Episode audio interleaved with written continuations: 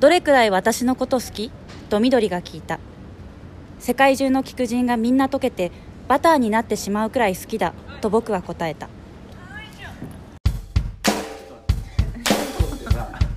修正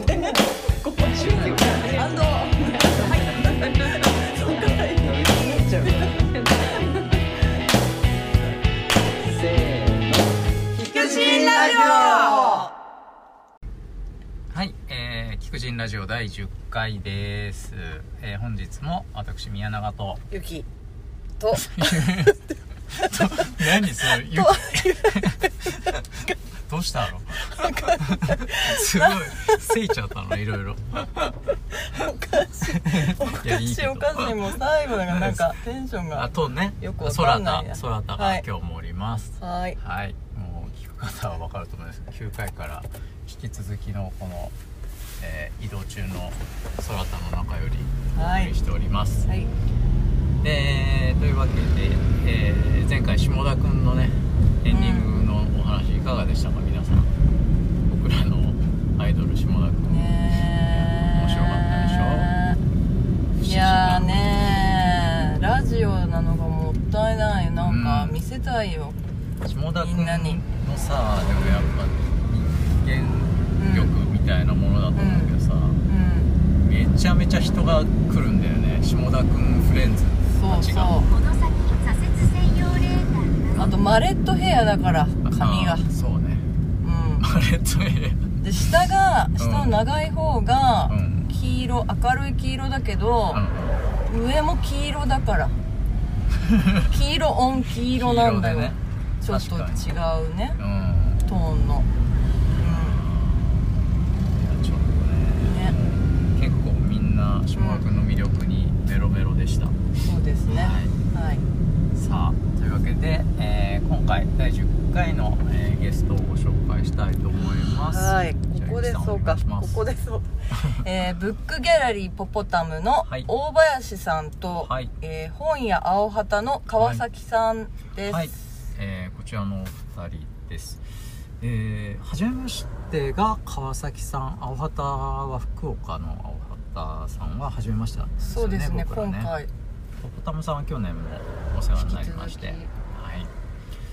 でこのお二人もそう確かははじめましてって、ね、でした。おっしゃってましたね、うんうんうん。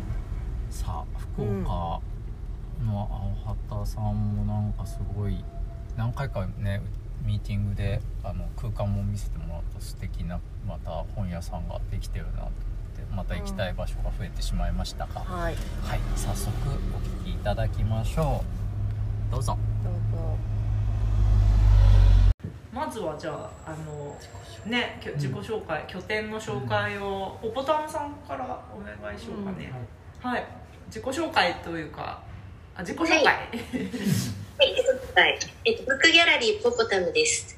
え池袋と目白のちょうど間ぐらいのところにある、あの、一軒家、まあ、小さい小屋みたいなところで、え半分ギャラリー、半分本屋さんということで、えー2005年から、えー運営しています。近くに上がり屋敷公園っていうちっちゃい公園があったり、自由学園明日館とか、いろいろ見どころもあるので、ぜひ遊びに来てください。あ今はあの毎日オープンしてるんですか？いや、今は、あのー金土日だけ、週末だけオープンしてます。予約はいらないうん、で、まあ、もう、まあ、コロナがもうちょっと落ち着いたら、えっと、前みたいな週、週休2日とかに戻そうかなって、そろそろ考えてるところですね。はい週休2日あーはいそしたら次青旗さんはい。えっと、本屋青畑です。えー福岡県の福岡市、割と中心部、天神っていう、あの、大きいエリアがあるんですけど、なんかそこの隣町の役員というところで、えーアートブックを中心とした本屋さん、本屋青畑という本屋をやってます。えー写真集とか、グラフィックとかの作品集とか、あとはイラストとか、画集とかそういったものを中心に取り扱いしながらあとは展示をあ割とまだできて1年ぐらいなんですけど、えー何かしら、えー展示をずっとこの1年間はやっています。えーっとハンドサプレイスさんとはあの今年の3月ぐらいにあの三人っていうあの去年のジャグラ新人賞3人の受賞された3人の方の展示を人のイベントをやってうちでやっていただいたんですけどかその時にえーっとたくさんあのご縁直接ではないんですけどハンドサプレスさんで作られたジンとかポスターとかをうちで取り扱いさせていただいてそれから、えーっとよくしていただいています。そうだじゃあ本当におね世話になってお世話にっていうかなんかの展ね示展巡回展みたいな感じになりますもんね。巡回あそうですね。ないけどなんかなんかでも多分はいそんなに巡回は最初は多分そんなに意図してなかったと思うんですけど、あのああのすごい評判良かったみたいでいろんなとこでろで、はい、企画した三人っていうグラフィックデザイナーさん3人の展示がその後結構ね続いてますよね東京でもね、うん。そうですね。あのうちの企画ではないんですけどなんかあのあそっかそっかちょう3人どそのうん。うちのデザイナーさん3人いるデザイナーさんのうち1人のあの田中ステリさんっていう人がうちのこうロゴとかを作ってくださっていてで、まあ、その縁であの3人でこう展示をやってもらえませんかっていう話だけこうこちらからお声掛けしてであとは向こう向向こう側で「三人」っていうそのタイトルとかその人イベントにするとかもう全部内容は3人で決めていただいてやっていただいたという経緯です。そうだ。でもねジンがつながりであのずうずうしく今回あのジンスタンドにお願いしてしまってすいませんでした。っていう急に謝った。りしていやなんかあのイイメージではすごいこうグラフィックとかちゃんとこうデザインされた本をなんか扱ってるからこうなんかこう手書きのワイルドなジンとかを送り込んでなんか申し訳ないかなっていう気持ちもあったけどあの快く参加してくださるっていうことでずうずうしくお願いしちゃってるって感じなんですけど、はい、い今あれですよね。なんか中条さんもなんか展示とかやってます？ちあそれは。あそうですね。今ちょうど今週末までなんですけど、ね。中条さんの展示を。あの作品集をすごい。大ボリュームの作品集を出されたので、はいそれの、えー展示を今やってます。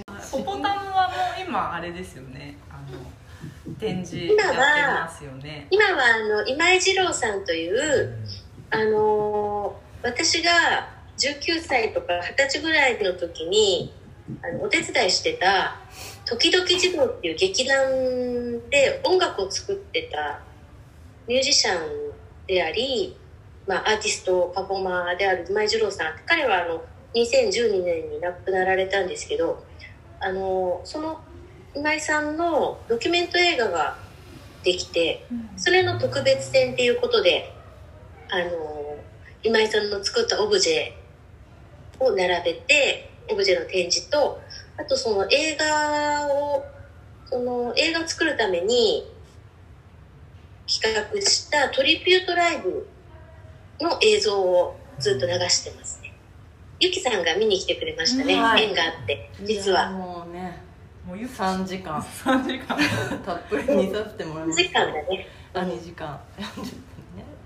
そうそうそなんかゆきちゃんもね学生のう時いやびっくりしましたよ本当に。わってたって。本当にね。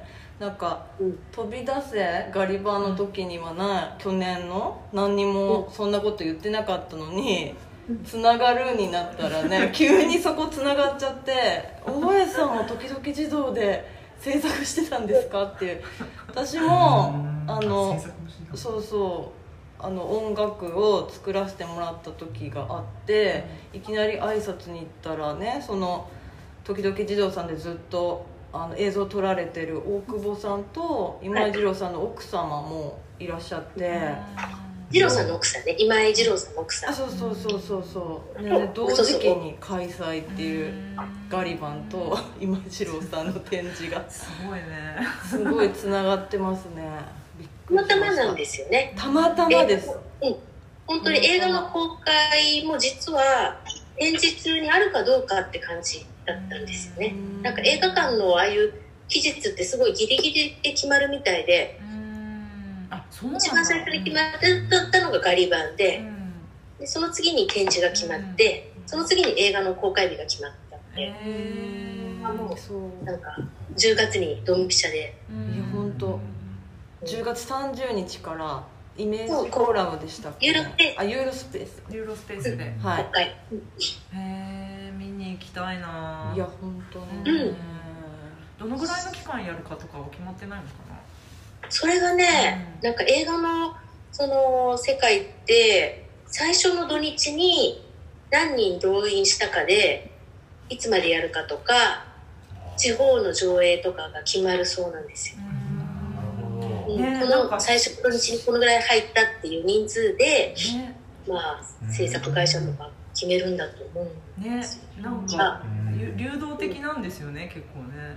そうそう、うん、でだからあの初日の土日と、えー、10に石川浩二さんのトークやったりとか、えー、あの玉時々事情の人とトークやったり、うん。あと11月3日はテニススポーツがライブしたり、へえー、なんかそんなことをしてあの頭にこうたくさん動員するというか、あそういう計画でやってるそうです。最初の土日に見に行った方がいいんだね。そううわい。けない。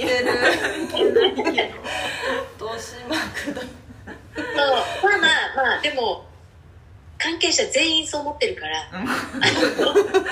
みんなで支えようみたい。なみんな押し寄せるかもしれない。んで。えあー確かに私もポコタも休んでいきますからねアルバイあーやっぱ違う日本も休んじゃおう。家族も誘って。シフトシフトで。いやー時々児童とかなんか私もあの学生時代こうなんサブカルさんだったんで もうお世話になったというか。そうですか。はい。あの、ね。なんかなんか時々児童って聞くとなんかえーっつってなんか。うんまさか。そこにいたのみたいに思いした知ってるのからまず始まるみたいな。えー、あねそうそうなんです。すごい楽しびっくみりした。はびっくりしましたね。いねすごいうん。ごやっぱつながる。つながるガリバンにガリバン優しいですねであの去年からポポタムも拠点として参加してもらってるけど今年はどんな感じですか？2年目は。なんか去年はあんまり書く人いなかっうんたんですよね、あとそのコロナのムードとかもなんか去年の方がちょっとまだなんとなくシーンとおとなしかったというか、ちょうどなんかいい具合に今年はうんあの感染者も減ってそろそろ動きたいなっていううん人たちが見に来てくれてしかもあの今回テーブルを割とかけるように用意したんですよね。はい2人ぐらい腰掛けてうん筆記用具用意して。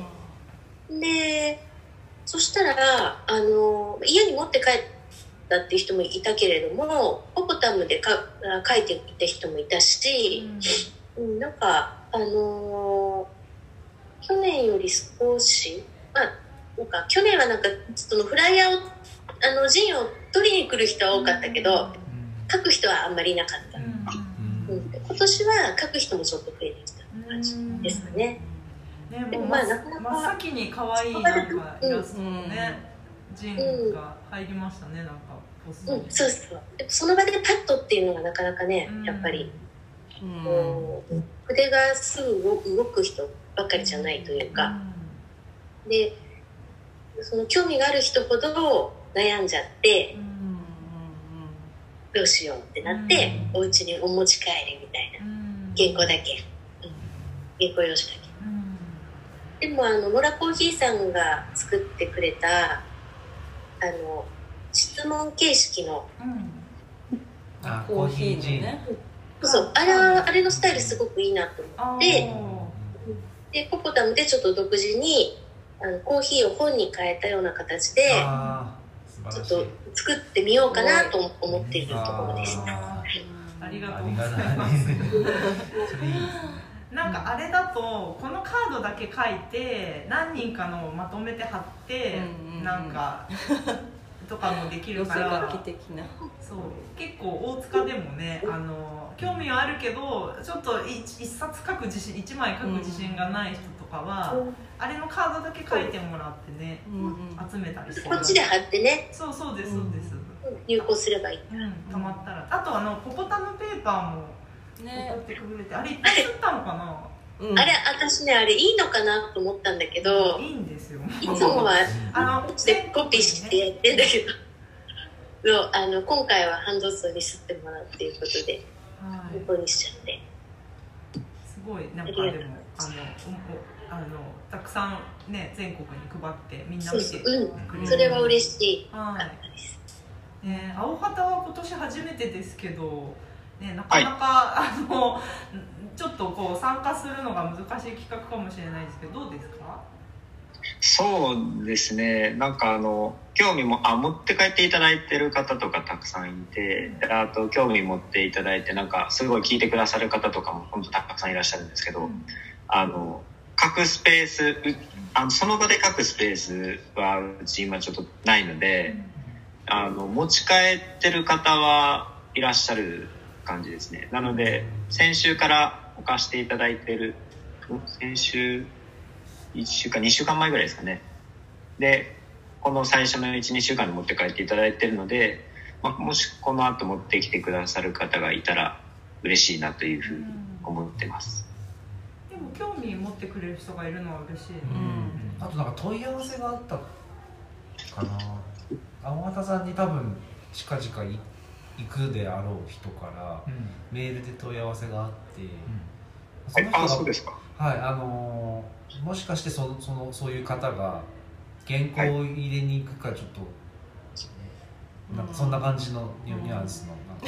あそれがこっちに問い合わせがあった。そうハンドソーのメールにあのーなんだっけななんなんかの質問できてフォーマットはどうどうすればいいかみたいななんかで青田さんハ田さんの近所に住んでるって言ってたんで、あ近近々そそんな方が行くかもしれないですね、わかりました、はい。そう。なんか本当に紙はあのなんですかね入り口の目の前のところにこう置かしていただいてるんですけどあのそう用紙あの原稿を書く用紙はすごい減ってるので多分そのうち入ってこう持ってきてくれるんじゃないかなと思ってるんですけど。あなんかでも追加で送りますあのマップとかもなくなったらね送りますので。あありがとうございはいます、あのいつでも言ってくださいというか。そろそろあれかな？3回目の配送？2回目？3回目3回目。かなの配送が多分今日か明日ぐらいにはポスティングするって感じ、なんかお私たちのね大塚の基地もやっと盛り上がってきた感じだよね、なんか今日すごいよね。すごい。今後半戦ね。後半戦大体いつも半分超えたぐらいからどんどんこうもあのジンを作って持ってくる人が増えてくるって感じで前半はやっぱりねうん。少ないですけど、うん今年はなんかリピーターの人とか大人の参加者が多いね。割とあの丁寧に作る作るというか、淡々と作る人が多いかなって感じですね、なんかいろんなスタイルの人出てきたよね今日の字うん。展示の。展示展示のジンを作りに来た人がいもうすごいんですよそてれ多分今この今日か明日発送するのに入れられると思うんですけど、なんかもともと内モンゴル中国の内モンゴル出身の方で中国で理工学部かな、IT 系の修士を取って日本の大学に博士号で留学に来てる学生でだから内モンゴル語と中国語と日本語とさらに展示が入っている順を作ってあの展示って世界共通なんですか？なんか手話って違うでしょ？国によって。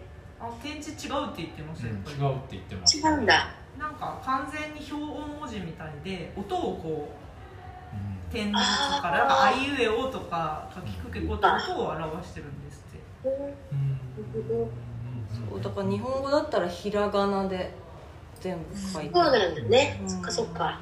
なんかその人はそのなんだっけ視覚障害の人にその見えてる景色を音で伝えるなんかあいうん。なんかじ人工知能的ななんかうんそういうのを研究しているって言ってた。言ってたそれで展示もなんかその研究の一つとして、まあ、日本語の展示を覚えてるのかなんか、まあ、日本の大学にいるからだと思うんですけど、なんかすごい面白い人だったよね。すごいすごい。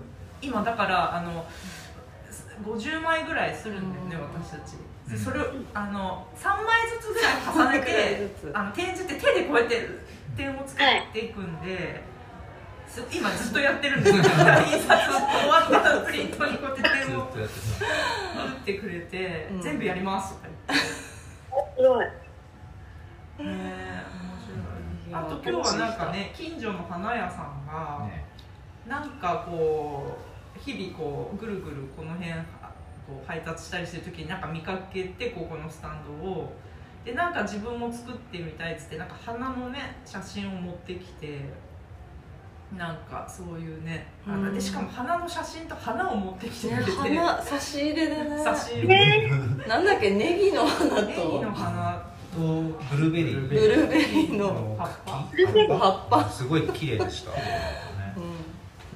うん。なんかあのもう素敵なお兄さんが。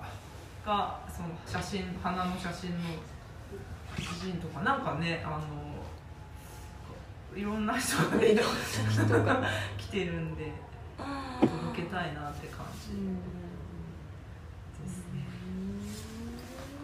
私ちょっとなんかあのお客さんに説明するのが理想とか知らない人にあのこれをこうやればこうなるんですよみたいな説明結構難しいですよね。どんな感じでハンドソーでややってらっしゃるのかなと思って。結構人によって説明の仕方も変えたりしてるんですけどうん。もう本当にわ何にも分かんないって感じだったらもう版画みたいに一色ずつすりますみたいなうんですかね。でもうちょっとなんか。表は赤にしようね。裏は黄色にしようねみたいな。あそういうそうですね。でまあつあのーもうちょっと詳しい人になってくるとえーっとなんだ。あの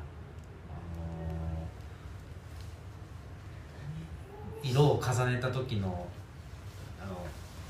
気をつけるべきこととかをちょっはいはいと話したりもするし、うん。データでデータ作ってるあデータをデータで使ってる パソコンででデータで入稿しようとしてる人にあ対してはなんかあのグレースケールにしてくださいねとかこううん。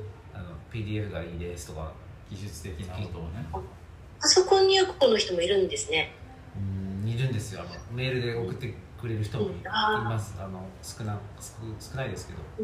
うん。まあ、特に大塚はまあその場でねね。まあ、機会があるからあからの説明しやすいっていうのもああそうであるけどすね。ないとね、うん。あの説明しづらいですよ。ね。そうだよね。理想もあるわ。けないしねうんでもまあ子供に説明するのがねそう版画の機械っめちゃくちゃ難しくて、うるん、印刷っていう言葉をねいある年齢より以下の子は知らないですよね、うん。なんか印刷になるっていうこと自体がね。うん。うん。うんうんうんだからもう一緒全部どあの、どどんな色で描いても全部一つの色になっちゃうから、もし二つの色使いたい時はその原稿を分けて描いてくださいっていうぐらいの説明でうん。乗り切る時も多い、うん、それがなんか限界限界ぐらいで自分の説明できる。そうですね。ねなんかこ大人はなんか分かってくれるけど子供の場合は、ももうなんか一色好きな色選んでもらってもう吸っちゃうみたいなうん。感じかな。そそばにいてね赤と青混ぜてちょっと紫っぽくなるとかね、うん。ピンクそうですね。そういうのちょっとあるといいんだろうけど、うん。まあそういう意味でその場で大塚にいてその場でやるのが多分一番楽しいでしょうね子供もね。なんかあのまあすり上がるところを見るっていうのがなかなか子供も経験がないみたいで、あの去年トラックにリソグラフ積んで上がり屋敷公園にお邪魔したじゃないですか、はい、うんやっぱりああいう公園であの子供遊んでる子供が興味持ってすり上がるところを見るっていうのがすごい子供にとっては刺激的みたいですね。でたくさん自分が書いたものが複製されるっていうのがなんか面白いみたいですね。はい今年もちょっと公園に行く日にちを減らしたんですよ今年。うんで上がり屋敷公園には今年は行かないんだよね確かに、残念ながら行きたかったけど、まあやっぱりあれかな人が集まっちゃう時期っていうのあるのかな、うん。結構集まっちゃったでしょ去年もなんですよね。なんか去年よりもちょっとだけハードルが上がってますね。フェスティバル側自体が結構厳しくなっててはい。だから去年できたことがまたちょっとできなくなっちゃってるんで、うん。私たちも。あ公演もちょっとあのなんだ行く回数減らしたり、まあ、予約一応形の上では予約制っていうことになっててあのあんまりこうワイワイこう密にならないように盛り上げてくださいっていう なんか命題なんですよね。まあ来年来年のびのびやれるかもしれないですうねーんそうですね。だといいけど、うん。来年もはもうあるんだろうかっていうなんか。そっから。ねいやまだわかんないけど。うんだから今年はそんなにこうたくさんジンをもうとにかく数を集めるみたいな気持ちが最初から私たちの中でなくて本当にこうハマる子とか普段出会わない人の表現をこう発見していくっていう方にちょっと力を入れてたんで、去年はだから本当に子供のジンがいっぱい入ってたと思うんですけど。うん今年はその子供のねあのあれ大体公園で集まった時点だからまあそれを少確かに少ないなと思った、うん子供の絵が、うん。ああそうですよまだねちゃんと行けてないんだよね。うん。1回行ったかなぐらいで。そうね雨も降っちゃったしねうん。一日。そうだね。そうなんです。だからどっちかっていうと結構ねがっつり書いてくれる大人の陣が今年は今のところ集まってる感じです、読み応えがありますね。うん、あとなんか選挙系のやつやっぱ多かったですよね、うん。ポポタンのもそうだったけどね。今、うん。今ねうん。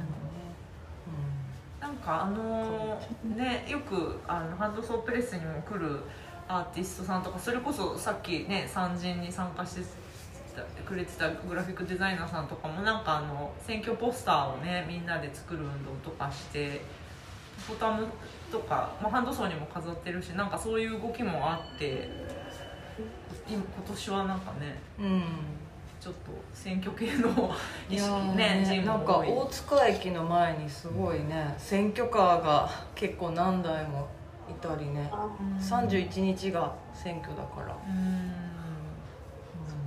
はい、なんかでもいい動きいい活動だよね、ああいう。なんか。オープンにねそういう選挙の話とか自分のこう主張とかをカジュアルに言えるような雰囲気に、ね、なってるうん。かなと思って。そうですよね。福岡はどうですか？選挙そう。活動盛り上がってそうですね。あ、でもなんか、あの、うーん、そうですね。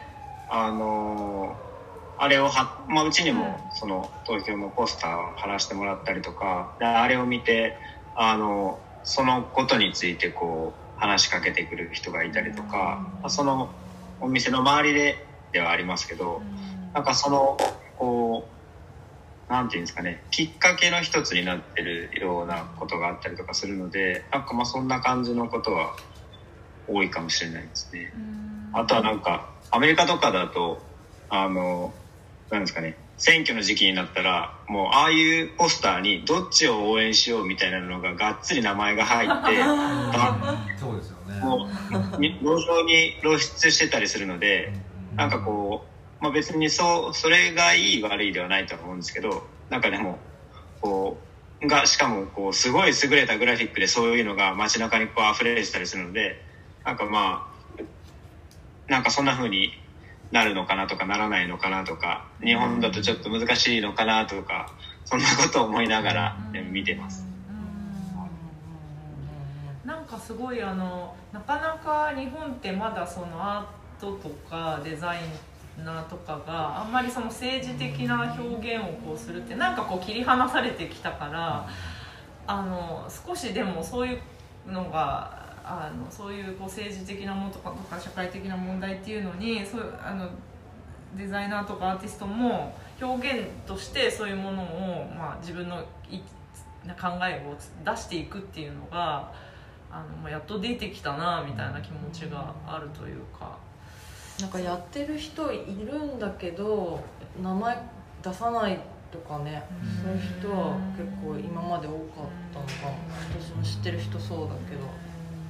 で今結構名前ね出して活動してる人確か増えてきた。に、ね、特にジン作ってる人なんかねやっぱり社会問題を結構発言する場としてジンを作ったりしてるからあのどんどんねみんなが自分の考えを言える社会になったらいいけど、そうかそうね、うん。普段から活動してるアーティストがポスターをやるだけでもうメッセージになっちゃう場合もあるから面白いですよね、そのデザイナーの立場を明確にした上でやってる人作るのと何でもデザインする人で今回のポスターのなんかイメージが違うんだろうなっていう感じを受けましたね、菊人ラジオ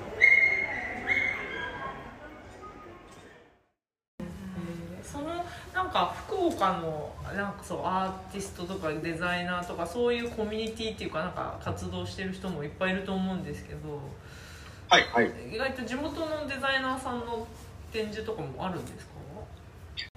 すでに活躍してる人たちはすでにもうあの展示をできる場所がそれぞれのご関係性とかで守ってたりするので。ああなるほどなるほど、別にこう今まで福岡で展示されてたものを別にでは別にやらなくてもいい。やらなくてもいいっていう言うとあれなんですけど あの はい。あどうせだったら、まあのこれまで見れなかったものをなんかもっとこういうものがこういうものを着てくれたらいいのになって思ってたものをあの呼べればいいなあなるほどはい、なのでこう貸し貸しギャラリーという形はもうほとんどやってなくてこっちからお声がけしてやっているという状況です。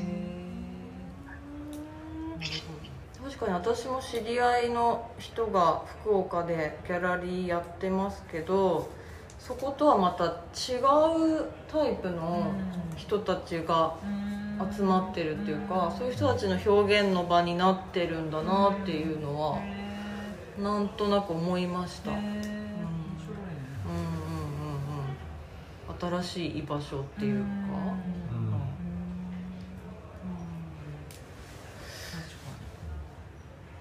その点ねポポタムはもう目白に考えて16年ですかわあすごいへえずっとあの場所なん。でしたっけそうなん。ですよ。あそこを見つけて、まあ、お店はずっとやりたかったんですけど、まあ東京家賃高いんで、どうしようかなって感じで、5年ぐらいうろうろしてたらそこ見つけて、でもう決めてまあ倉庫物件だったんで回収をねすごい自分とか友達とかと一緒に何ヶ月かかけてやってオープンっていう感じなんですけど、結構なんかこんな長くやると思ってなかったですね。いやーすごいでもね。あそこで。ねポポタムを始める前は何してたんですか？私ねライターとか編集の仕事やってたんですよ。フリーで。フリーであ本当若い時は本屋さんでバイトしたりとかあうんしてでその後ちょっとフリースペースみたいなのを作って友達と。そこであの主に絵本をずらっと置いて文庫みたいなワークショップやったりしてたん。ですけどやっぱりそのうち自分の店が欲しいなって思うようになってで探すようになって物件を。であそこ見つけたんですけれどもまあご存知の通り本当に住宅街で周り何もないんでこのとこでやっても人来ないだろうなって思ってあのギャラまあ半すごい広い物件なんで半分ギャラリーにしてイベントとか展示やればあの、まあ、それを見に来てで人が本も楽しめるなと思ってブックギャラリーっていう形にしたんですよねその時に。それがまあ始まりででそのライターとかの編集の仕事で絵本の紹介とかそ美術系のこともやってたのでまあその取材させてもらった方の展示みたいなのからだんだん始めてあの絵本の原画展とか。それでまあなんとかかんとか。でなんかライブとかやる若い時遊んでた人になんかやってもらったりとか、そういうなんかそういうのの積み重ねというか。なんかやっぱり自分ねお互いねのお店もそうだけど自分の拠点があるっていうのはねそういう人を呼べたり自分が見たいものをね呼ん。でこれたりしてやっぱり活動に幅が出るというかね。今あのネットショップとかだけも多いけどさ、ね、全然ねだからあの閉めてたでしょ去年。そうですよね。だからその間にすごく人と会わないっていうのがものすごいこうなんていうかマイナスっていうのかなやっぱり会わないと話が進んでいかないというかなんかまあワクワクしないっていうか単純に。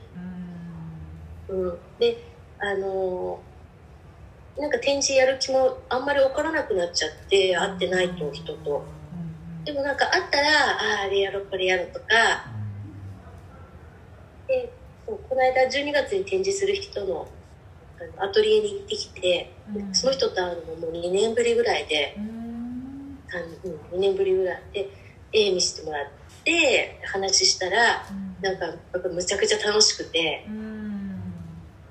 でそういうなんかあのこう楽しさとかあ心心楽しい感じがないとやっぱり展示ってなかなかできないなっていう本当見たいとか、まあお客さんに見てほしいとかそういうなんか心のなんか動きみたいなのがやっぱり本当ネットだけだとか頭の中だけだとやっぱり私はちょっと無理だなってなんか再確認しましたね、今回。そうですね、青旗はじゃあ去年1年っていうことはちょうどコロナにななりたての頃ぐらいにオープンしたんですか？あそうですね。そうです。そうです。真っ只中で真っ只中大変な時に。でも閉めずに続けてたって感じですか、はい、ちょっとは閉めた？あいやもう閉めてはうちは閉めてはないですね、うん、なんかこういう業態に効果の中で別にこう閉めてくれっていう要請もなかったですし、まあなんか、はい、来るか来ないか別にこうお客さんが決めることなんで別に一旦開けておいて、あのうちはいつでも開けてますよっていうスタンスを取ってました。まあでもすごいあの福岡でも緊急事態宣言福岡県の緊急事態宣言がやっぱりある時期とない時期があったので、まあ、その時はやっぱりこう波があのお客さんがのこう来客される方の人数とかはやっぱりこう波はありましたけど、まあ、最近はすごいこうまたたくさん来ていただいてるなという感じです。なんか青旗のさんはなんか私たちもねあの今年知り合ってって感じなんですけど その1年お店できて1年なんですよね。はい、はい、そうです。ど1年ぐらいです。あどうしてその福岡でそういう、はい。あのアートブックというかあの写真とかデザインの本屋さんを開こうと思ったんですか？ああそうですね。福岡であった理由はあ僕ずっと福岡なので、うん。地元福岡出身で福岡でずっと就職もあの学校も就職も福岡なので、なんだかぐらいですかね。なんかなないんですよね。アートブック見見れる場所が本当になくて。ああのないこの「ないない」言ってるとこう角が立つんですけど、あるぞと。あの書店さんに角が立つのであんまりあれなんですけど、あでもなかったのでそんなにうんで例えばそう展示展示東京でやってる展示とかそので大きい美術館とかじゃなくてもうん小さいギャラリーとかでやってる展示とかをやっぱりこう東京まで見に行かないといけないとかあとは東京まであの本を買うとしても東京まで買いに行くかもしくはオンラインで画像で見て買うかみたいな状況があ状況だったのでこうそういう場所が一つあれば、その展示をしてくれるって言ってくれる人がいればその来てもらうこともできますしあの本もちゃんとこう見て選ぶことができるので、まあ、一つぐらい福岡にあるといいなと思って福岡に作りました。そうなんだ。福岡福岡なんてすごい大きいイメージあるけど、うんね。意外とうん。意外とないんですね。福岡そうですねそうですね。なんか福岡よくあの昼することないって自虐的飲み屋はね。まあね屋台とかね夜中そうですね。にねイメージある食い倒れ感はあるよね。昼すること日が暮れるのを待ってあーそこからやっとこあーう楽しいことが始まるみたいな街みたいな言われてるので、はそんない、意外とそうですね。まあでもはいあ青旗っていう名前はどうはい。どうしてその名前にしたんですか？青旗そうですね。なんかあの好きな小説があってでそこその中にこうあのそれのこう英語名となるようなこうマヤさんが出てきてそこからこういただきました、はい、なんか選挙絡みの話した後にその店名の話になるとちょっとややこしくなっちゃいそうああねなんですけど。あそう。全然。私もちょっとちらっと思ったんですけど。やばい意思表示かもそこは関係ない。まあ関係ないですね。はい。なんかあの話はいきなり変わるんですけどあの今日から東京ではあの東京アートブックフェアが始まってあの去年はやっぱコロナで中止になったじゃないですか。で私アハンドソープレスもちょっと出店、まあ、してるんですけどあの1年ぶりかな？二年ぶり？あ2年ぶりか。うん。に、あの現代美術館でで私たちは大塚に来なきゃいけないからもう設営だけして店番は若いアーティストさんとか学あのバイトの子にお任せしちゃってるんですけどなんかやっぱりこう現物のこのブースというかたくさんこう本が並んだりこうみんなが思いを込めて作った作品とかを見るとなんかあやっぱりこう全然オンラインでもなんか見れたけどこうワクワク感が全然違うなと思って。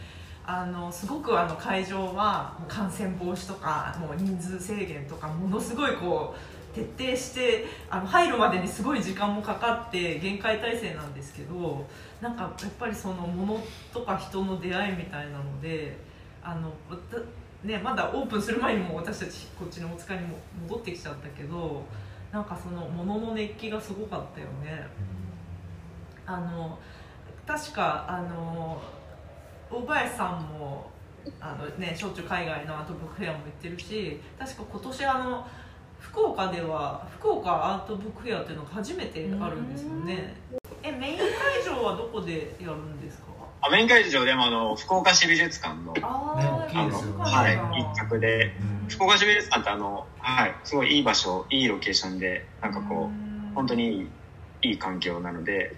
でそこにどれぐらいですかね？60組70組ぐらいの作家さんとかあとあとそうですね出版社さんとかが集まってこられるみたいなのでそれはそれではいすごくにぎわいのあるようなものにこうなるいやわかんないですけどなるんか、はい、1回目、一回目、今年から始めようとされてる企画なので、多分こう、運営されてる方も試行錯誤しながら、こう、どうなるか蓋を開けてみないとわかんないけど、という感じ。で、でも頑張って来られると思います。一1回目ってでも絶対なんかいろいろトラブルがあって。うん。で多分でも一番一番面白いのも1回目っていうはい。のが多い気もするんですよね。なんかあんまりみんな儲かんなかったけどうん。なんか激しい激しい回だったみたいな。なんかアウトブックフェアとかも今すごい安定してるっていうかもうこの型を作った感じあると思うんですけど昔の時結構ごっねちゃごちゃであれ面白かった。すごい狭いとこにさ、うん。ひしめいちゃってさなんか床とかに並べたりとかしてさ。あれ面白かったな。なんか洗洗練とうんうん洗練もいいですけど。うんうんでも今日もさあの地下のさあのなんだろうもうちょっと若い子たちブースみたいなのがさなんかやっぱり異様になんか立体的にあの与えられたブースをさ飾り付けてるさやんちゃな人たちとかさなんかアルミホイルみたいなのを壁に貼ってさなんかやたら目立つことをしてる人とかさああいうの見るとさなんか「おおいいよいいよ」みたいなまたこういう人もちゃんといるいると思ってもちろんシュッとしてる人もいっぱいいるんだけどなんかあの楽し楽しい感じになってたよね地下に行って初めてこうアートブックフェアうんうんなんかっていう。戻ってこれこきたっていれみたいうな。感じの作ってるものもやっぱり地下地下の方がもう圧倒的にこ 個人的っていうかそのずーっと書き溜めてたのよくわからないドローイングとかをなんか買っていいのこれみたいなやつ。なんかすごい数閉じてへえやばい。でも絵もすごいいいんですけど、うんうんなんかその熱量がやっぱりなんかそうですね。かすごい伝わってくるんですよね。だからなんか福岡のとか九州から集まるそういう逸材とかがさきっとなんかねあのはあの発表する場みたいになったらいいなとか思うけど、大林さん今年はどっか行かないんですか？また行私ね、今、上海アートブックフェアやってるじゃないですか。あそこにちょっと本を送ってますね。あえ本当ですか、うん、届きました。うん、えっとね、届いた。あの、DHL 使ったんで、届いて、えっと、うちでちょっと作ってるイラストブックみたいなのと、あと中条さんの本を送りました。あの、大きい分厚いやつ。が、なんかそうちょっとこう、上海とか中国で日本から買いたかったけど、これ重いしどうしようみたいな人が見つけて、うわー嬉しいみたいになるといいなと思って、そういうなんかちょっとこう、買いづらそうな本を何冊か選んで、あいいですね。うん、うちのものじゃないものですね。で、入れて、でまあすっごい重くなっちゃったんですけど、まあそれはそれでってことで。で、それに出してるのと、それはもうなんか向こうでは海外の人は当然来れないから、海外フロアっていうか海外スペースみたいなのを作って、向こうのスタッフが売ってくれる。で、もうこれいくらって感じであのインボイスを送って、で、売れ残ったものは、あの、着払いで送ってくる。または、50%で買い取る、買い取ってくれる。あの、条件で、私はもう買い取ってくださいっていうことで、ちょっと足が売れなかったら足が出るものは当然あるんだけどまあまあまあいいかなって感じで一応出店してるのとあと11月のえっ、とね半ばぐらいにソウルアートブックフェアがあってそこに出してます。でも毎年。うん。あそれはもうい行くつもりで？身も行くつもりそれ行きたいけどね行けないですねまだね。まだあのそうですよ。ね2週間隔離しなきゃいけないから。それにビザも降りないでしょうね。で、えっと、それも、それはもう、あの、ソウルの友達と一緒に作って、その本は。うんうんで、えっと、ソウルアートブックフェアに関しては、今年は、えっと、えーオンラインとオフラインと両方でやると。で、オンラインの方は、あの、まあ、し画像送って、みたいな、通販。で、オフラインの方は、あの、プラットフォームっていう最近、割と新しいギャラリー、広い、広めのギャラリーがあって、で、そこに、あの、本をディスプレイして、それも、えー入場予約す予約制で4日間だけ、まあ、実物見た人はそこにうん。チケット、まあ、予約して、で、見に行って、で、そこでもまあ、買えるし、まあ、一般の書店みたいな感じですよね。で、なんか、まあ、2本立てでやると。で、えっと、去年はね、えっと、200、200店店舗っていうか、200組ぐらいが出て、何冊出してもよかったんですけど、やっぱりなんかその発想とかが大変なのかわかんないけれど、今年はもう100、100チームだけ。100チームが新しい本1冊だけっていう。えー、ストイックにあじゃあもうよりすぐりの100冊がそうなんですよ。わあそれも面白いだから私、うん、なんか、この本も出そう、あの本も出そうって思ってたんですけど、もう一冊に限定して、しかも新刊じゃないとダメっていうことで、めっちゃ慌てて作りました。あーでもそうね限定されればされるほどよりすぐりの新刊が集まるから、全部ね、あの、ソウルで印刷して、うん。だから、私は行けないんだけど、その一緒に作ってる友達が印刷屋さん行って、で、700部とか作るオフセット印刷なんですけど、向こうって工場が小さいから、もうその場に行って、あの、なんていうんですか、あの出出張構成行って、で、なんか色もね、そこで、あの、担当とかあの、あれ見ながら、一緒に調整してね、やってるんですよ。すごい個人だし、その、まあ、700部程度で、印刷費も、えっとね、全部でどのぐらいか14万ぐらいかカラーで。うん、だったんですよ。で、間に、あの、プリンターって呼ばれてる人が入ってて、個人の。で、その、個人のそのプリンター、あプリントディレクターみたいなものかな。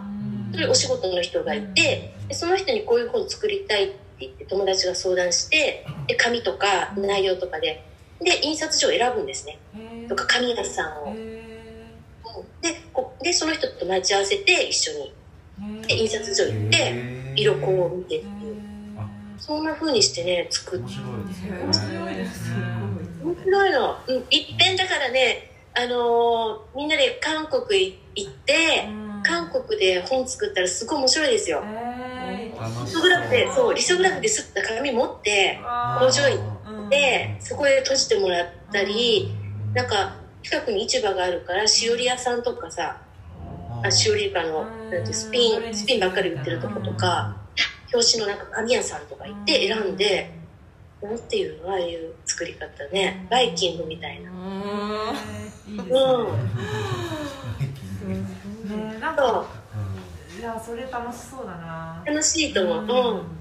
確かに。前あの私もあの大林さんに連れてってもらってあのえっ、とああプサンだっけ？プサンプサンうん。アートブックフェ行きましたね。あそこも楽しかったんだよな、なんかもうおんぶに抱っこでなんか。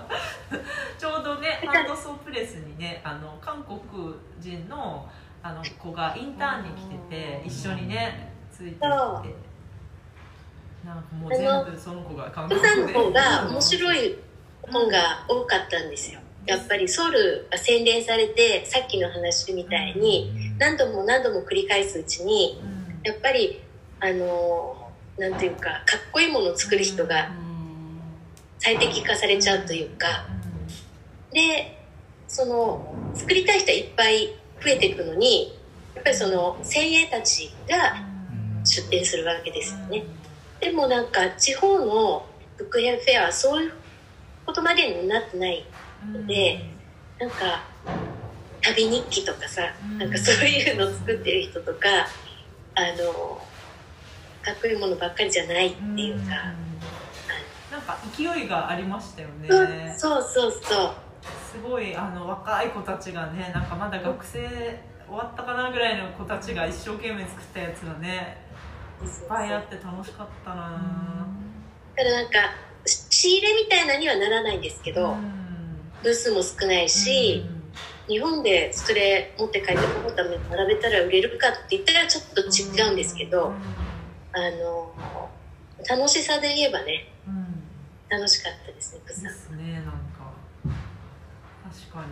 たなんかコロナもね徐々に今年はまだあれだけど来年とかねいろいろお薬できたりなんだりして早くね海外行ったりなんか人数制限とかなしに人数制限がないなんてまだまだ先なのかな。うん。わかん。ないなんかね。か夏ぐらいには来年のそろそろかなってなんとなく思思ってますけどね。でもまあそんなに甘くないかな。なんか一生続くのかな。一生か。うん。なんかでもそういうさここのバリバリ印刷発信記事ですら、まあ、制約多いけどそういうこうすごいこうもひ人がつく、ね、表現するものにこうなんか出会う喜びってやっぱりかけがえのないものだからなんかね早くいろんなところに行っていろんなものと出会いたいけどな。私なんか話全然ちょっと印刷の話じゃなくてもいいのかな、うんはいなんかもう普通にライブ行きたいんですよね。あーわかるライブ行きたいの。もう。クラブ行きたい。うん行きたはいいなんか行きたい。そうなんだよね友達のライブとか普通に行きたいんだよ。うんそうですよね。確かに。このなんか東京芸術祭あの舞台芸術が多いからこの前あの東京芸術祭でやってたし演劇ね劇場で見せてもらってうんうんうん。結構いっぱい入ってて、もう会場後だったからなんかそれだけでなんか結構おーってなったもんな。うん。やっぱ満席だったのね。満席だったよね。それだけでなんか迫力あったよね。うん。ライブもねなんかあんまりねあの同じ。ポツポツだとね。なんかその同じものをみんなで見るとかさ、そういうのが結構ずっとやってなかったイエな、ーイとかやってないよね。確かに。うん、でその後なんか飲みに行ったりとかね。さあそう打ち上げね。ぎゅうぎゅうのね。ぎゅうん。うぎゅうのういうの。やりたいですね。うんやりたい。なんかちょっと忘れつつあるもんな。うん。なんかもうこうね打ち合わせとかもさズームでいいじゃんみたいな感じになんかなっちゃうと億劫になっちゃうもんね出るのがね。リュックだけ。はい。やばいもうなん。かお疲れ様です時間時間になっね時間1時間経ってしまった。すげえただだらだらなんかやりたいなとかいう話しちゃったばっかりで大丈夫かなこれ。ね。でもいいなんかいい話聞けたと思う。確かに。今年なんか夫？あのえっと中高生センターっていう豊島区の児童館でワークショップしたりちょっとまた去年と違う場所でいろんな人と作ったジンがあるから、ね、ななかなかあの皆さんに届けられるかわかんないけどちょっと自分たちも去年の焼き回しにならないようにあのいろいろやってるんで、まあ、徐々に徐々にそういうのも流していけたらと思ってるんで。ジャンジャンプっていうとこですよね。そうなんです、はい。知ってましたか？うんなんか聞いたことはあってなんか中高生が集まる場所そこのなんか面白いのできてたじゃないですかジン。あ本当ですか？入ってたジャンプのもう作りましたよねなんか。ああはいはいはいなあのワークショップで、ね。うん、なん。か中高中高生だからな投げやりな感じになるのかなと思ったら割とちゃんと作ってて、うん。なんかあとあのニューエラレディースのあの宮越さんたちにそのワークショップの講師をお願いして結構手厚く3回ぐらいもうやってきたんですよ。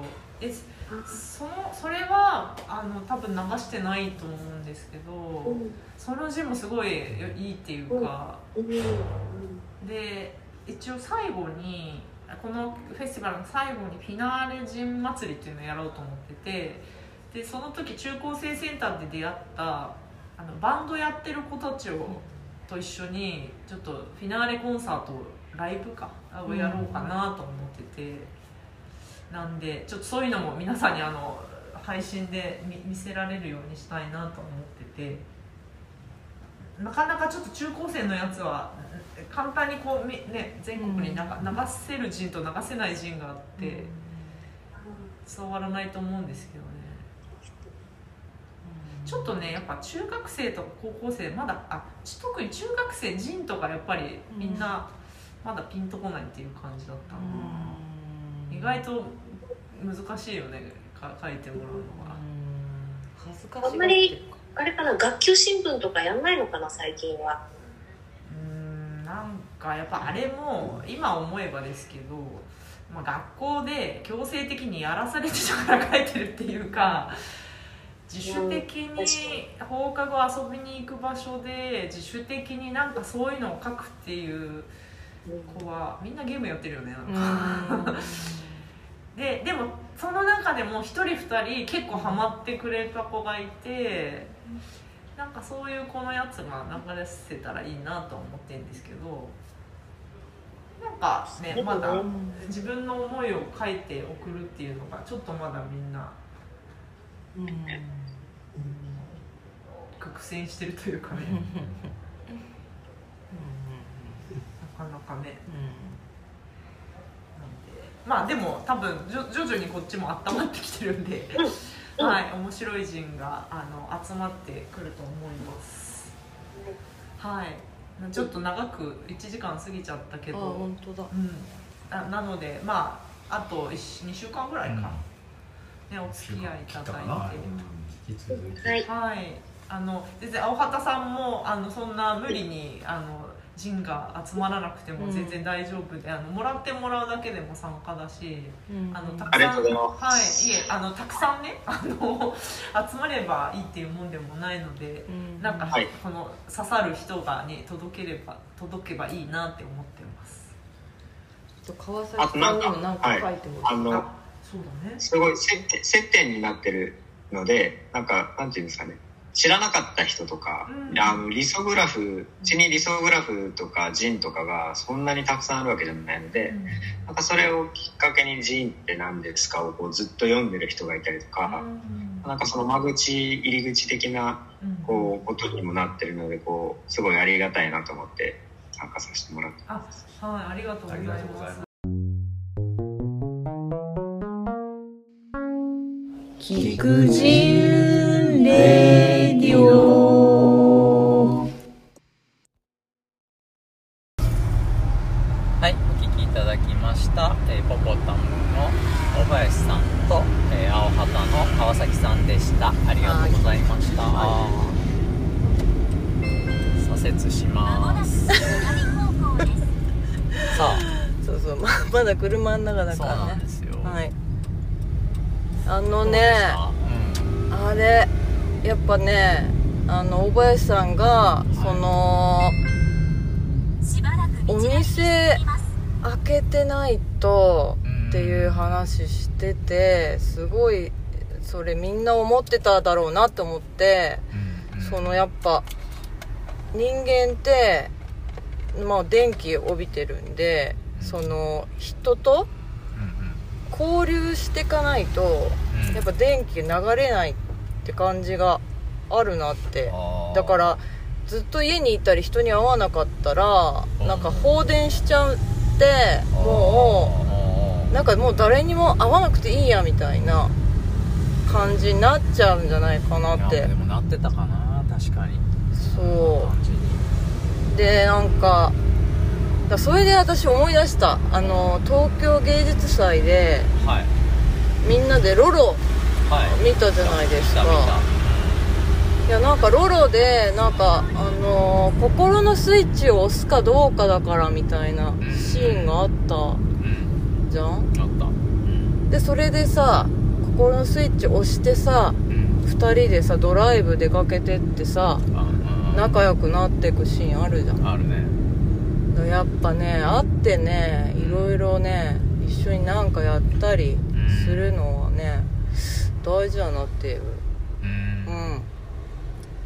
や俺もなでも結構、うん。去年3ヶ月ぐらい僕小豆島に家あるんですけどおー引きこもってたから、うん意外と最初の方楽しかったけど、うん。うんなんかよく分かんなくなってきたね。3ヶ月も家にずっといると。えそれたった一人？その時は一人。うんうん。でもさなんか外出てもさ小豆島はそんなに人が歩いてないからさうちの近所。もともと。結構そう、まあ、スーパー行くとかぐらいでしかあ意外と人と会ってないみたいうーん。そうするとどうなってくんですか？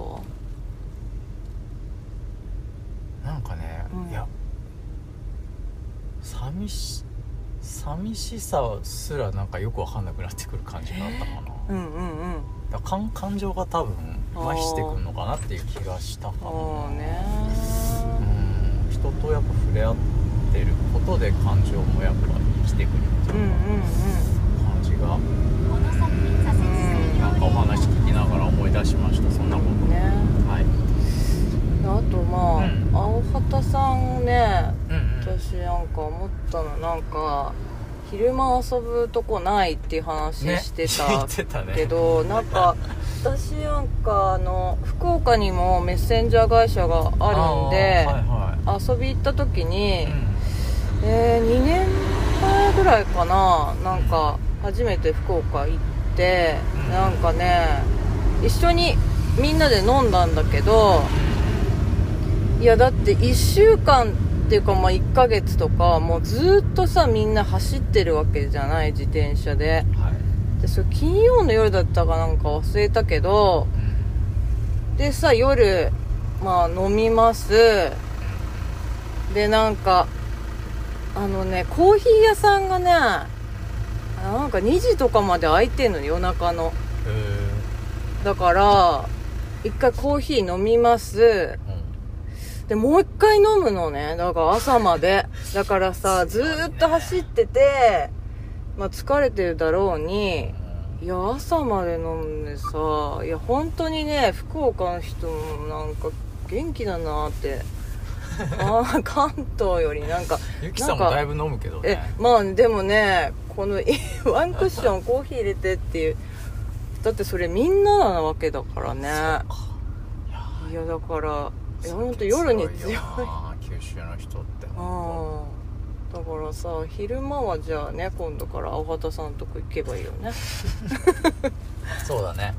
うんうん行ける場所が皆さんできてよかった。いや本当そうですよ。なんかあの、うん。さうん。東京芸術祭の,、うん。あの広報の一環でさ、はい。あのガリバン基地に来てくれた、うんうん。あのウォンクってバンドをやってらっしゃる方がね、いましたうん。ね、あの素敵なジーン作ってくれたんですけど、あの福岡出身でへえで青旗えうん。青旗も一緒にやってるんですかって、うん。すごいおっしゃってて、はい。そうなんです。えご存知なんですか、うん。みたいな話になってさ。うんうんなんか何回か行ったことあるって言ってましたよ、できたばっかなのに？そうそうだから去年とか多分帰られたタイミングとかで行ったんじゃないかな、本当だね。そうそあそう。でなんうか、ん。せっかくなんであの青畑さんにはそのできたジンをすごい多めにちょっとお送りさせていただきました、すごい。そんなそ うお使いをしてたとは。実は。へえそんなつながりがまたつながった。あーまた繋がってるよ。ね。ああのあじゃあ好きなんだもともとうんそうみたい。結構ねデザイン系の方だったみたいで。そう。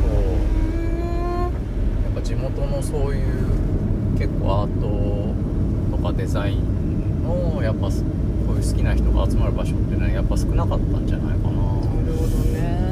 おっしゃってましたけどね川崎さんもね。あそうよね、いやーじゃあ本当よかったねよかったよね。いや僕もね久しく行ってないんでね行きたいんですよ福岡。うん。結構もうもう10年近く行ってないかもな。行ってますゆきさん福岡。私はだから2年前とか行ってますけど。意外とやっぱり行ってるね。うん。いや行きたいねまたね。行きたいね。青旗行きたいし。うん。うん。はい。というわけで。はい。こんなとこで。今回第10回目の「菊人ラジオ」でございました。まだ続きますんで。はーい。はい引き続きお楽しみください。バイバイ。さよなら。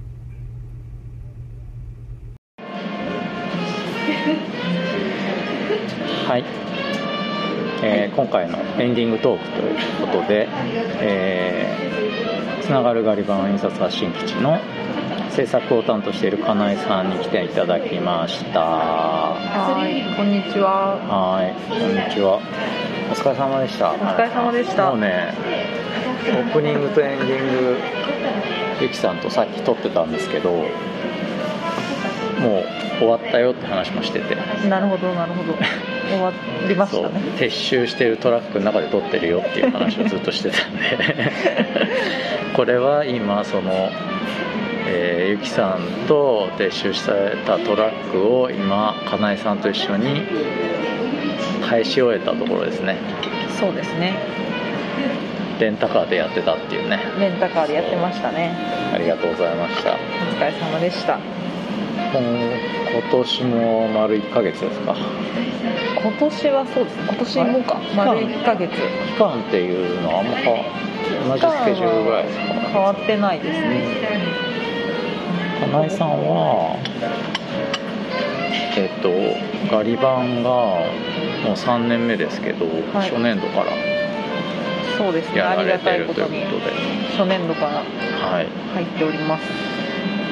あのあれですよね仕事の主な、まあ、簡単に説明すると前もちょっとラジオ出ていただいたんですけどあのアートネットワークジャパンの島田さんっていう制作を担当されている方と一緒にまあ主にこの企画のなんていうの？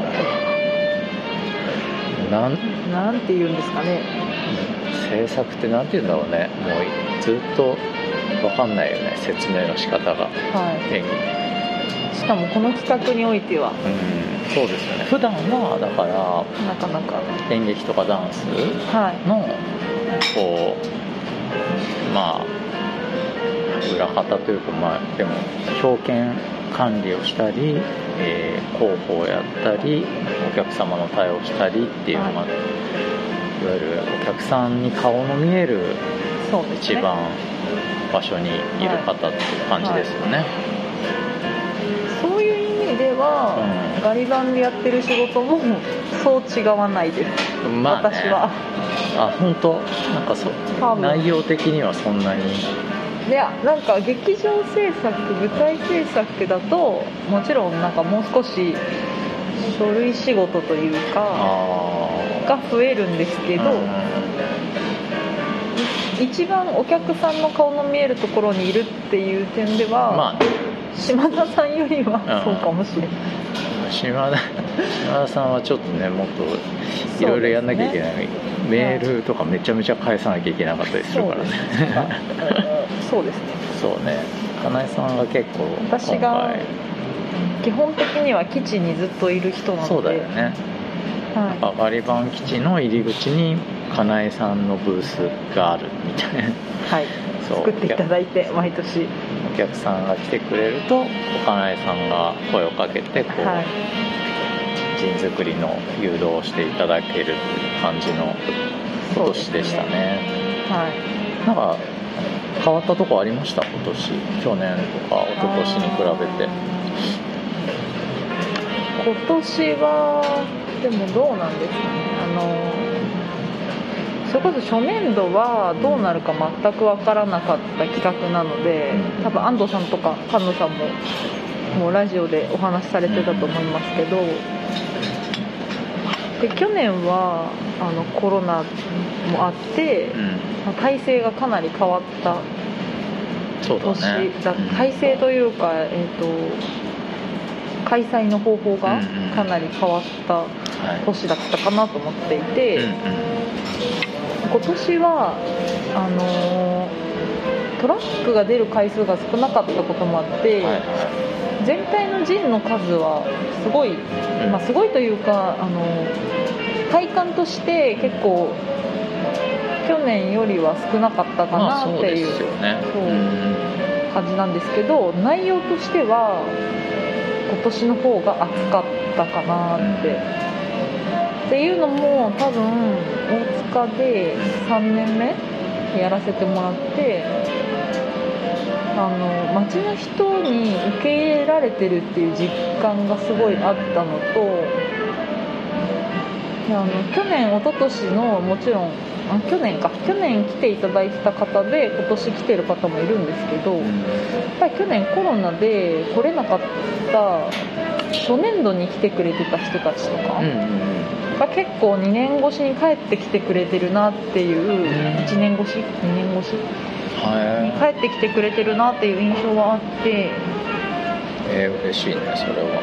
そうだからそれはすごい嬉しかったしなんかあのやっぱりお子さんとか、まあ、お父さんとか親子とかで来てると、どっちかの顔を見たことがあるなとか、なんかなんとなく雰囲気であ去年か一昨年かにいらっしゃいましたっけみたいな人とかも結構多くて、なんか全然そういう方がたくさん。いたっていうのもやっぱ3年目やってるからこそ、続けてやるっていうことが、あこういうことなんだなっていう実感をしたので、なんか全然他にはないっていうか、まあ普段劇場制作をしてる中ではあの私はフリーランスで仕事をしてるので、なんかこう決まった団体とかにいるわけでもないので同じお客さんに何度も会うみたいなことも少なくて、そういう意味ではもうガリ版でジンを作りに来るお客さんでなんかこう何回も会えるみたいのはすごい嬉しくて、そういう意味では今年はそのなのでなんだろうみんな慣れてきてるというか、場所に対しての体制もできてるし受け入れてくれてるしっていうのはすごいよく分かった3年目だったのかなと思います。なんかイベントではあるんだけどさやっぱすごいやっぱ継続することです。僕らの感覚で結構劇場みたいなものになってきてるのかなっていう印象があって。あさっきゆきさんと話してたんだけど、今年とか結構すごい、まあ、数は確かに減ったけど、結その熱量みたいな部分っていうのはなんか個人的ななんなんていうの手紙みたいな結構プライベートな内容が多いなっていうかそれはでもやっぱり今の状況とか、まあ、コロナも含めてなんだけど、そういう変化がやっぱあるんだろうねって言って話してて、それはすごい僕らは結構2年しか継続してやってないけどやっぱそれでも結構体感で分かるぐらい違うのが面白いなと思ったんですよね。そうですね。あとなんか年々お客さんから返してもらえるというか、はいはい。なんて返ってくるものが多いというか、あの単純にこれ使えるかわかんないんですけど、あの差し入れをいただく機会が増えるとかあの今年はお花屋さんにお花もらったりとかもしましたしお花もらってたね。素敵なお花いただきましたよ。素敵なお花いただきました。通りすがりになんかねおばちゃまにみかんいただいたりとか、ああとはまあ他にもろもろこうね持ってきていただく方もいましたけどなんかね最後の最後に今年のジンスターであのお手紙をねいただいた方もいましたし、うんうんなんかこう思いで思いが返ってくるっていうのがすごいいい企画だなと思ってて、うん。そしてそれがやっぱり目に見えてわかるというか確かになんかね普段劇場でとかダンスとか演劇の制作してると直接もう最近本当に直接感想を聞けないじゃないですか、うんそうですね。だからだからこう一生懸命 SNS とかでエゴサーチとかして感想を拾ったりしますけど、そのそこにない熱量がやっぱりガリバにはあったなと思って、思ってますだから毎年毎年こう帰ってくるどんどんこう盛り上がって帰ってくるものが多かったなって。3年目は。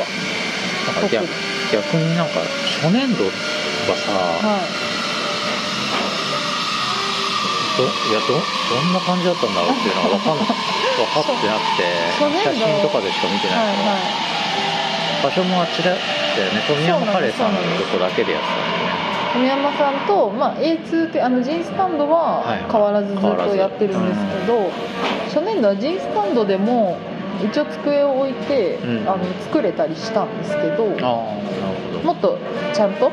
今年はちっちゃいローテーブルみたいな感じで、去年と今年かは置いてたんですけど、一昨年はちゃんとサブロクの台で置いててでもあそこしかなかったんで出来上がってくるジンも去年ほどうん。去年今年ほど全然なかったっていうのもあって、そうかそうかスペース的には全国展開もしてなかったそうですそうです、スペース的にはまあ狭いってなる直前まあ狭いは狭いけどみたいな、うんうんうん。なんとかなるっていう範囲でやってたのでうんうん。だからあの拠点の富山さんが今あるところの拠点の中と外でも一応作れる。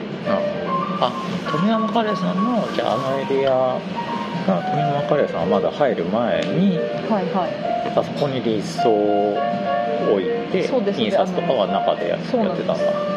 行ったことある方いるかわかんないんですけど、ね富山さんすごい、ね、奥な奥奥行き長いよね奥奥行き長くて細長いのでもう奥半分がリースを置いて紙を置いて、はいはい。印刷スペース。でうん。手前半分があの机置いて作業スペースみたいにしてて、で中でも作れるし外にも同じように作業スペースがあってどっちでも作っていいよってしてたんですけど、なんか初年度はこうみんながジンを知らないだろうっていうことですごいたくさんワークショップとか開催しててああやってたのしは知ってる。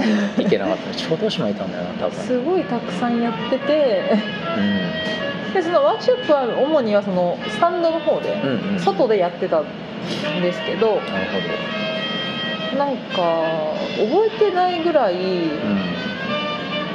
最初は一生懸命なんで知ってもらうことに一生懸命なんで覚えてないぐらいそうなんか なんですか？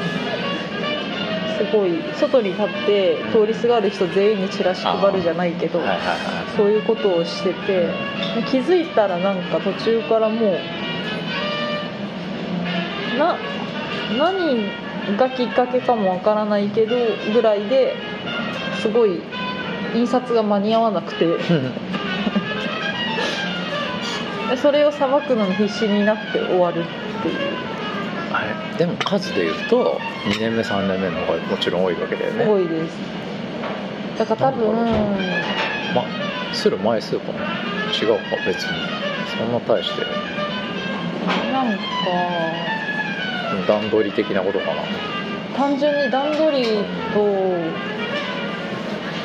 ですかねあと大塚にして基本印刷ができるのでみんな大塚に来るんですよ。はいはいはい。だからこう1対1で印刷をしていくのでやっぱりそこになんかこうほこうしたいああしたいとか何ができるとかはいはい。説明しながらだったりとかすると1人に対しての時間がすごいかかってそれはいいことだと思うんですけど、せっかくの機会だし、はいはいでもそうするとどんどん印刷待ちの人が増えて。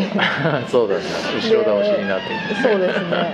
で気づくとなんかあれみたいな終わらないみたいな。なるほどね。だからそれがもう初年度。初年度で予約とかも取ってたんでしたっけ？初年度は取ってないです。初年度と去年は予約制度はなくて今年結構ね予約取ってきてくれた人も多かったですよね。そうですね。なんか最初は前半戦はそれこそ予約を知らない人たちも多いし、うん。そもそも企画が始まったことが周知あんまりされてなかったみたいな感じだったのででもだんだんこうやっていくうちに始まったよってこうアーティストチームハンドソープレスと宮永さんとゆきさんと発信してくれてたしあと芸術祭のツイッターとか SNS も言ってたから、徐々に徐々にみんな知ってきてくれて後半は記事は結構予約埋まりがちだったので、うんねすごい。そうずっともう最後の週とか、まあ、ほぼ毎日書いてる人がいたって感じうん、基地の方は大体埋まってましたよねそうですね。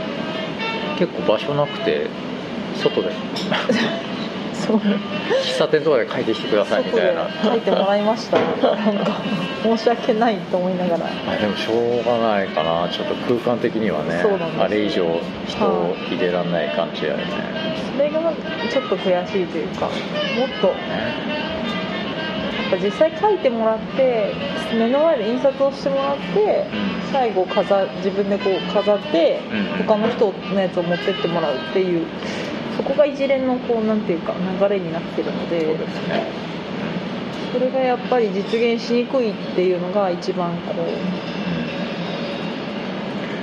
まあでも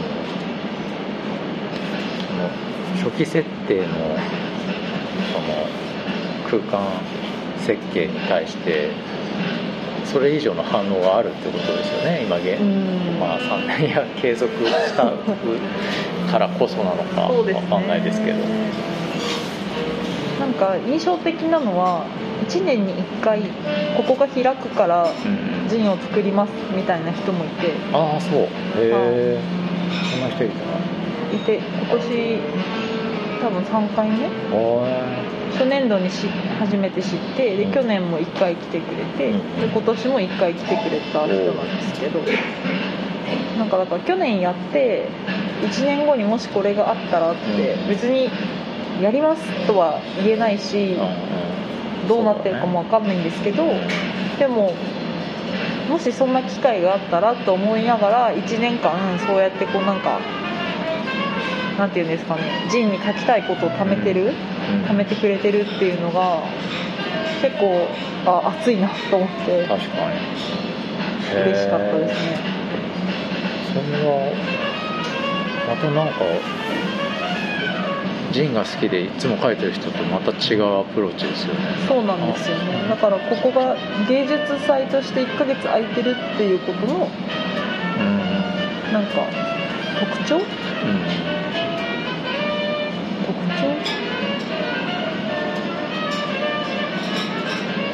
的な効果発揮してる？確かにね。っていう気がしました。あでもそれは全然意図してなかったな。意図してなかったっていうか想像できてなかったな、うんうんそういう人がいるって。そうですへねえなんかそれを言ってくれなんかさり何気なくですけどそれを話してくれたりとかして。うんすごい嬉しいなと思って。うんあとはもうなんかねあのカタツムリの大冒険。はいはいはエイジュ君は。いレイジュ君は。あの学校でまさかの小学生学校ではい。ジンクラブを作るという。え？ジンクラブ？はい。えそれ今年？今年らしいですマジか。すげえ。胸圧です。小学校1年生で来て小学校3年生かな3年継続して来てくれてると。そうですそうですミナーレジン祭りの時にもちょっと紹介しましたけどそうですね。エイジュ君は計7カタツムリの大冒険があいや8作。8作今回8作目。あ新片隅の大冒険がボリューム4だからはい。8作目ですね。3作目そうなんですよね。だからガリ版で印刷してるのはね3作品か4作品かぐらいなんですけど間にお家で作ってますからね。あ本当ですよ しかもそこの熱量みたいのが結構冷めないまま継続してるっていうことは。それがすごいなって思いますね。そしてそこからさらにまさかのジンクラブを作る。ね。それはすごいわ。あの学校がきちんと認めてくれてるオフィシャルなクラブ活動だそうです。ああそうですか、はい。いやそれちょっとハンドソールにぜひ学校にこうワークショップとか行ってほしいな。そうですね。今7人いるって言ってたかそんなにいいのらはい。わ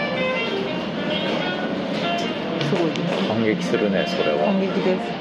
なんかこう大体男の子が作るクラブだと男の子が集まりがちらしいんですけど、うん。でも友達が。ねジンクラブなのでお絵描きとか、はいはいはい。あの物語を書くとかもできるから女の子も一緒にできて結構学校側としてはそうだね。そうポジティブうん。なクラブ活動と捉えているとお母様がおっしゃっていました。名前はもうジムクラブとか？いやどうなんですかね。で内容自体はその新カタツムリの大冒険をエイジ君的には推し進めていきたい。なるほど。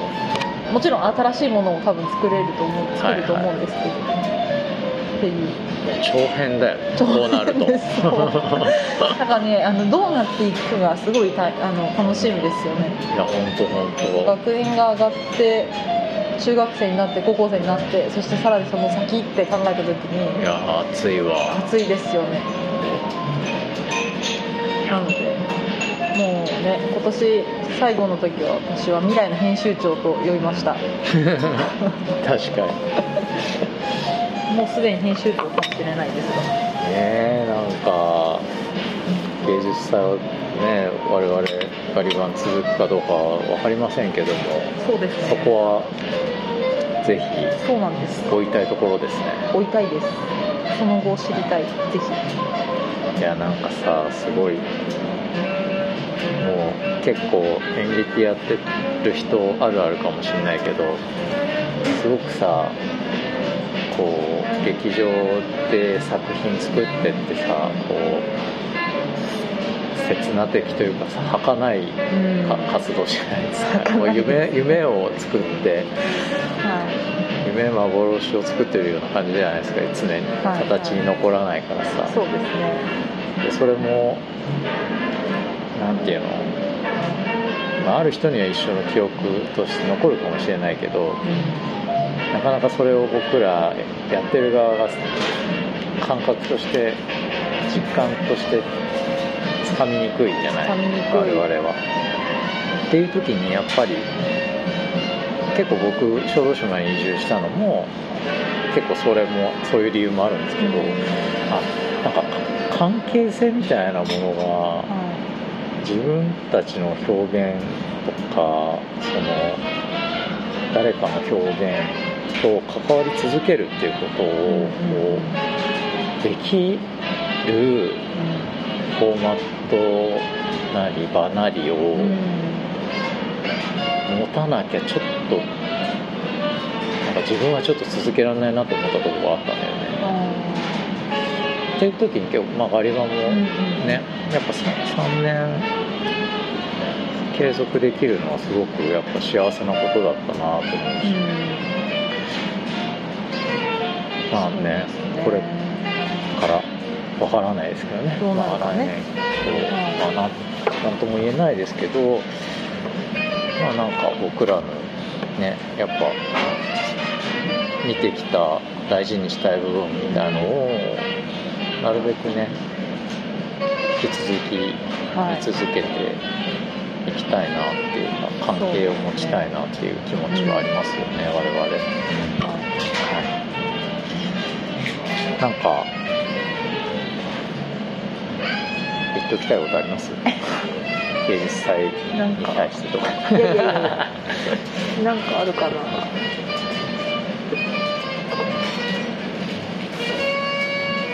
宣伝じゃない。いや。島田君もすげえ宣伝してました。最後ね。来年これやります。あそうなんだ。編集してないけどどうなんだろういやー。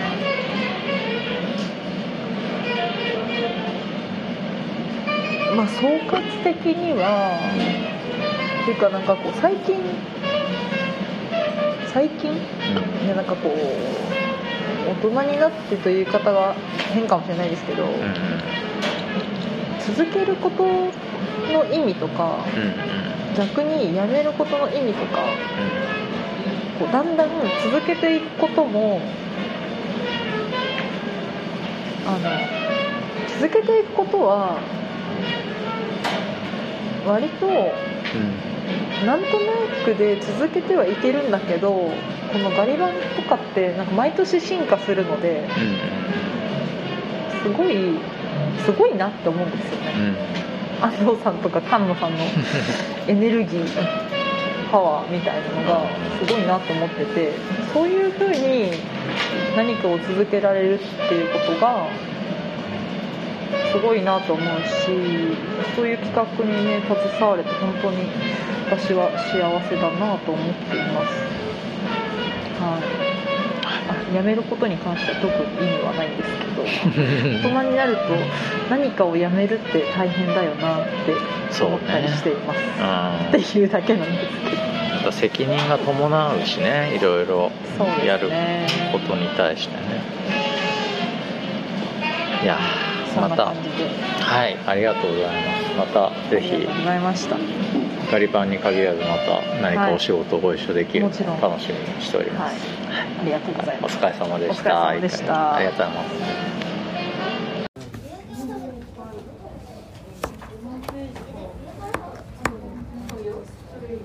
いやもうもうもうはじ今日初めてやってもらうのまず全てお任せでやってるので全然理解ができてないんですけどでもすごいすごいですよね初めて見るの